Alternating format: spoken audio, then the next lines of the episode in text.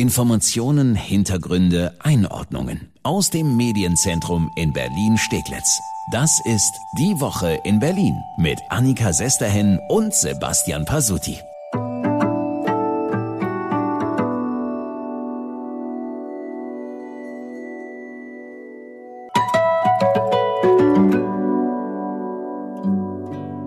Menschen, die sich verzweifelt an Flugzeuge klammern, um irgendwie wegzukommen. Die aktuellen Bilder aus Afghanistan, die sind wirklich schwer zu ertragen. Die Bundeswehr ist ja zumindest aktuell dabei, zu versuchen, die Menschen aus Kabul zu holen, die der Bundeswehr im Afghanistan-Krieg geholfen haben. Und am Donnerstagabend sind die ersten von ihnen eingetroffen, hier in der Nähe in Brandenburg.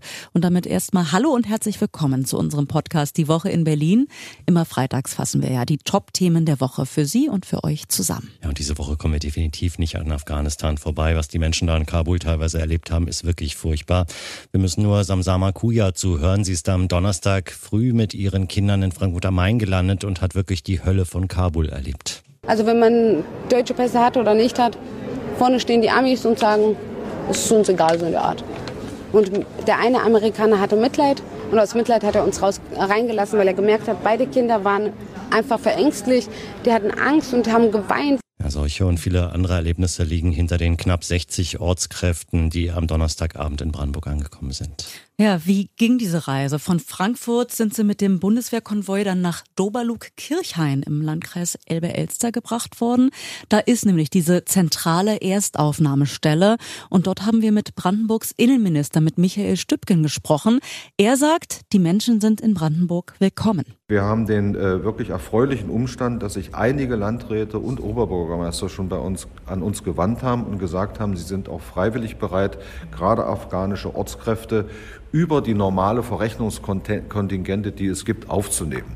Das heißt, wir werden keine Probleme haben, in den Landkreisen diese Menschen zu verteilen und dort werden sie auch äh, aufgenommen, versorgt und können anfangen, ihr neues Leben zu planen. Wobei wir sagen müssen, von diesen knapp 60 werden die wenigsten in Brandenburg bleiben, so etwa drei Prozent. Der Rest wird nach einem bestimmten Schlüssel auf die anderen Bundesländer verteilt. Ja, zum Beispiel auch nach Berlin. Die Stadt bereitet sich ja darauf vor, auch darauf, dass bald deutlich mehr Menschen kommen, sagt der regierende Bürgermeister Müller.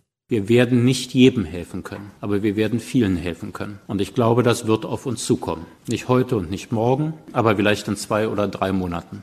Erstmal reden wir aber von diesen gut 60 Menschen, die werden jetzt die nächsten so drei, vier Tage vielleicht erstmal in Brandenburg bleiben, da in Doberlug-Kirchhain. Da werden sie erstmal versorgt, sagte uns Innenminister Stübken.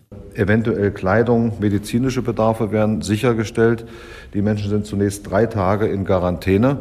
Äh, denn wir müssen wissen, sie haben zum Teil Hals über Kopf ihre Wohnung verlassen müssen und haben nichts äh, mehr als das, was sie am Leib tragen. Ja, dann hoffen wir wirklich erstmal, dass die Menschen erstmal dort zur Ruhe kommen können in Doberlug-Kirchhain. Und was ich gut finde, äh, die Menschen, die der Bundeswehr in Afghanistan so sehr geholfen haben, die haben auch wirklich eine Perspektive hier in Deutschland. Äh, sie haben keinen normalen Asylstatus, sondern das äh, wird organisiert über den Paragraph 22.2 Aufenthaltsgesetz. Das heißt, sie haben Aufenthaltsberechtigung, ein Visum. Von Anfang an dürfen sie arbeiten, ähm, sind sozialhilfeberechtigt etc. etc. Ich hoffe, das ist erstmal die erste nötige Hilfe. Ich denke, die Traumata, die Bilder und die Erlebnisse, die sie dort in Kabul hatten, die werden sie wohl leider nie vergessen können.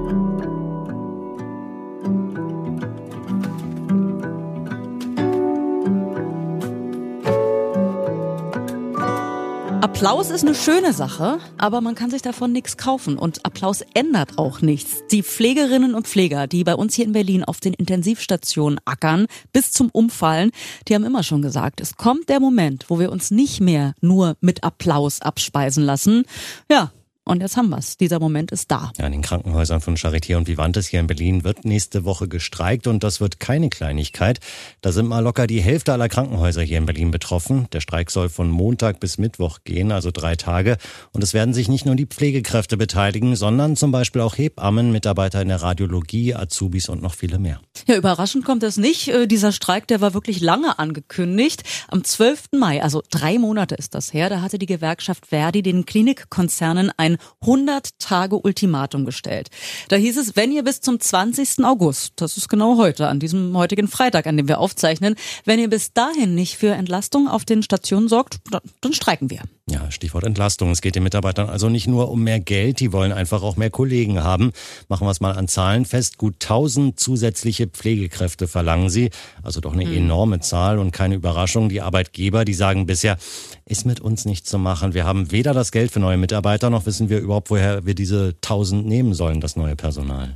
Die Fronten sind verhärtet. Das Ergebnis ist jetzt dieser Streik und die Streikbereitschaft, die ist hoch, sagt Anja Vogt, die ist Pflegerin im Krankenhaus Neukölln. Die Corona-Pandemie hat uns arg mitgespielt. Wir waren mega belastet. Wir haben viel geleistet. Meine Kollegen sind über sich hinausgegangen und haben eigentlich erwartet, dass jetzt für sie was passiert, dass das auch wertgeschätzt wird durch Verbesserung ihrer Arbeitsbedingungen. Und da da jetzt nichts kommt, fühlen sich die Kollegen jetzt, ich sag's mal salopp, ein wenig verscheißert. Und deswegen machen wir uns jetzt auf, das wenigstens kämpferisch irgendwie durchzusetzen.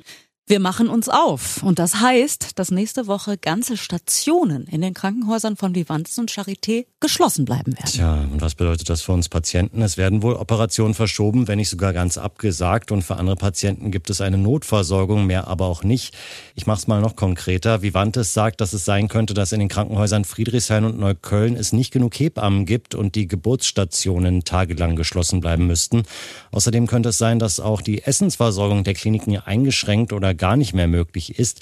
Hängt jetzt auch davon ab, ob sich beide Seiten noch auf eine Notdienstvereinbarung einigen können. Das hat Stand jetzt noch nicht geklappt. Also das wird wirklich ein richtig heftiger Klinikstreik. Oft kriegt man davon ja gar nicht so viel mit.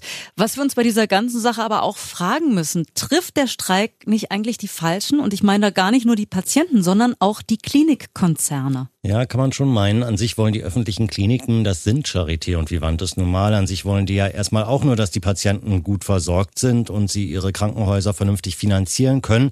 Genau das können sie aber aktuell nicht. Letztes Jahr stand trotz Millionenzuschüssen in der Corona-Pandemie trotzdem am Ende ein Minus.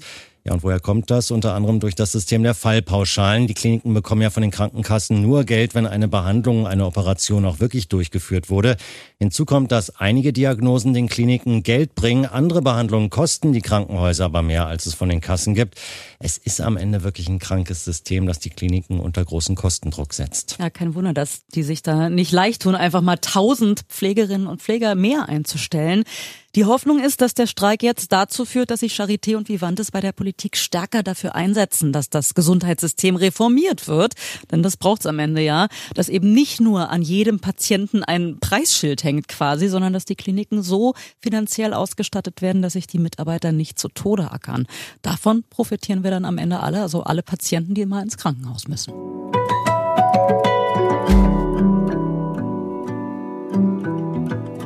Also wenn es bei einer Sache kein Problem in Berlin aktuell gibt, dann ist es, wo man sich impfen lassen kann. Es gibt so viele Möglichkeiten, ist schon richtig verrückt inzwischen, wo wir uns überall hier in Berlin impfen lassen können, wenn wir wollen vor Möbelhäusern, in Einkaufszentren. Es ist wirklich fast alles möglich. Und es geht noch weiter. Der Senat plant ja schon die nächsten Aktionen. Ja, und alles immer unter dem Motto, die Impfung dahin bringen, wo die Menschen sind. Und das äh, scheint auch irgendwie zu klappen. Die ersten Zahlen sind auf jeden Fall positiv. Allein durch solche Aktionen, du hast sie angesprochen, Ikea oder im Alexa Einkaufszentrum, haben sich 50.000 Menschen zusätzlich impfen lassen. Aber der Senat, du hast gesagt, plant noch mehr. Der regierende Bürgermeister Müller, der sagt, dass er gemeinsam mit dem Charité-Virologen Christian Drosten einen Brief geschrieben hat. Dieser Brief ging an die Unternehmen und Verbände hier in Berlin, damit auch die Sonderimpfaktion starten, sagt Müller. Eine der ersten, der sich gemeldet hat, ist der S-Bahn-Chef, Herr Buchner, der gesagt hat, sie werden dafür etwas anbieten im Rahmen eines S-Bahn-Zuges, um nochmal zusätzlich Impfungen zu ermöglichen. Eine kreative, eine spektakuläre Lösung ist das, die da angeboten wird. Aha, also Impfen in der S-Bahn. Jetzt sind wir natürlich äh, neugierig. Was hat denn die S-Bahn da genau geplant? Ja, es sieht so aus, dass Ende des Monats wirklich eine fahrende Impf-S-Bahn unterwegs sein wird. Und zwar auf der Ringbahn. Das schreibt die Berliner Zeitung. Einzelheiten wird die S-Bahn aber noch bekannt geben. Ja, Ringsaufen kannte ich bisher. Aber Ringimpfen ist auch eine sehr schöne Sache. Wir sind gespannt. Die Ideen gehen aber ja noch weiter. Zum Beispiel an den Schulen. Seit dem Schulstart, Anfang letzter Woche war das ja, fahren mobile Impfteams in die Berufsschulen.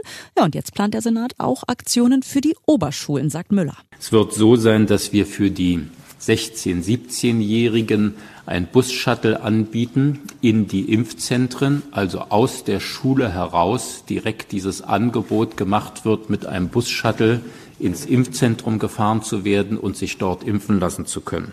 Also Impfzug, Impfshuttle, Impfeinkaufszentrum, kreativ sind wir Berliner da auf jeden Fall. Danke, dass Sie reingehört haben in unseren Podcast Die Woche in Berlin. Und wir hören uns ja bald wieder. Immer freitags fassen wir ja zusammen, was Berlin die Woche über so bewegt hat. Zu finden, Sie kennen das, ihr kennt das überall, wo es Podcasts gibt und auf berlinerrundfunk.de und erst2.de. Wir freuen uns auch immer, wenn es weitergesagt wird oder wenn Sie uns eine gute Bewertung dalassen bei iTunes oder uns auf Spotify folgen. Vielen Dank. Bis dahin, schöne Woche. Bis in einer Woche.